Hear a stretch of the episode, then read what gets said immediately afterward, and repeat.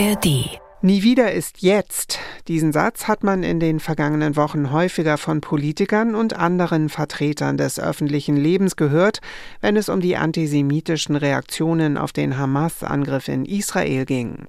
Auch der Bundestag hat sich zum 85. Jahrestag der NS-Pogromnacht von 1938 gestern besorgt über den zunehmenden Antisemitismus in Deutschland gezeigt und zum Schutz jüdischen Lebens aufgerufen. Das ist ein Thema heute im Standpunkte-Podcast von NDR Info mit Meinungen aus verschiedenen Medien. Heute ist Freitag, der 10. November und ich bin Marei Beermann.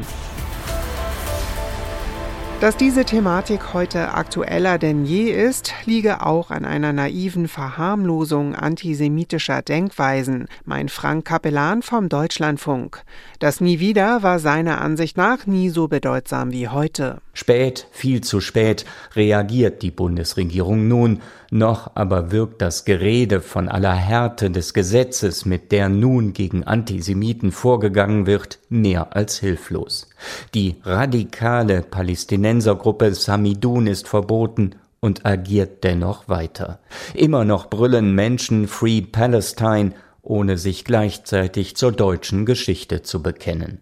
Das tun auch die Rechtspopulisten im Bundestag nicht. Sie finden gerade einen Vorwand, um ihre Islamophobie zu zelebrieren. Denn Antisemitismus geht immer noch auch auf das Konto von Rechtsextremen. Die Meinung von Frank Kapellan vom Deutschlandfunk. Vom Deutschlandfunk zu einer Zeitung. Die Frankfurter Rundschau meint, um dem Antisemitismus die Stirn zu bieten, brauche die nichtjüdische Mehrheit nicht nur mehr Empathie gegenüber jüdischen Mitbürgern, sondern eine ganze Reihe von Maßnahmen. Eine ehrliche Debatte über die Lebenslüge der BRD, Auschwitz sei aufgearbeitet und Judenhass ein Problem politischer Ränder eine breit finanzierte Offensive politischer Bildung, eine Neubelebung der Gedenkkultur, eine Auseinandersetzung mit dem Islamismus, die nicht in Rassismus abgleitet und mit Antisemitismus unter Linken und Progressiven.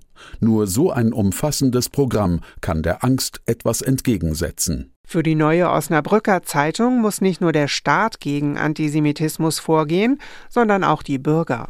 Einige tragen sogenannte Judensterne auf Corona-Demos, andere verüben Hakenkreuzschmierereien auf jüdischen Friedhöfen oder Anschläge auf Synagogen. Die Mehrheit der Deutschen findet das empörend und abstoßend. Das ist die gute Nachricht. So richtig in Wallung kommt die Volksseele allerdings erst, wenn auf pro-palästinensischen Demos das Kalifat gefordert wird, denn dann geht's auch ihnen an den Kragen. Was Deutschland fehlt, ist nicht die Staatsräson. Es ist die Bürgerräson, die Überzeugung, dass jeder Einzelne sofort einschreiten muss, wenn er Zeuge antisemitischer Taten wird. Und zu einem anderen Thema. Unternehmen in Deutschland sollen in Zukunft weniger für Strom zahlen müssen. Nach monatelangem Streit hat sich die Bundesregierung darauf geeinigt, die Stromsteuer deutlich zu senken. Steuersenkungen statt Dauersubventionierungen sind nicht nur der richtige Weg, meint unser Hauptstadtkorrespondent Martin Polanski, sondern auch ein gutes Signal für die Ampelkoalition. Kanzler Scholz, der kann auf eine erfolgreiche Woche zurückschauen. Am Montag die Verständigung mit den Ministerpräsidenten beim Thema Asyl, jetzt die Koalitionseinigung bei den Strompreisen. In beiden Fällen stimmt zumindest die Richtung. Das ist vielleicht die beste Nachricht. Scholz und seine Ampel sind in der Lage, die großen Themen anzupacken.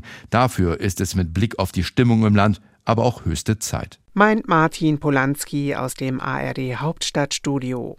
Die Frankfurter Allgemeine Zeitung sieht im sogenannten Strompaket Vorteile, aber auch Nachbesserungsbedarf. Die Senkung der Stromsteuer ist ein unbürokratisches, marktkonformes Instrument, das allen Stromverbrauchern zugutekommen sollte, denn der CO2-Umbau belastet alle. Die Ampel sollte den Pakt nachbessern und ein unbefristetes, klares Steuersignal für den Standort setzen, der in der Flaute steckt. Dazu müsste sie die Energie aufbringen, die hohen Steuerausfälle im Haushalt durch Einsparungen aufzufangen. So viel Mühe sollte ihr die Zukunft des Landes wert sein. Ganz anders bewertet ist die Ludwigsburger Kreiszeitung. Sie hält die Maßnahme für wenig sinnvoll. Mit Geld lassen sich die Strukturprobleme der deutschen Wirtschaft nicht lösen, erst recht nicht mit Geld, das der Staat nicht hat. Das Strompaket ist kontraproduktiv fürs Klima, ein Geschenk für wenige Konzerne und eine ordnungspolitische Mogelpackung. Das hat nichts mit einer Zukunftskoalition zu tun. Und das waren die NDR Info Standpunkte für heute. Morgen gibt es eine neue Ausgabe mit Meinungen aus verschiedenen Medien. Ihr könnt den Podcast auch abonnieren, zum Beispiel in der ARD Audiothek. Habt noch einen schönen Tag und bis bald, sagt Marei Beermann. Ein Podcast von NDR Info.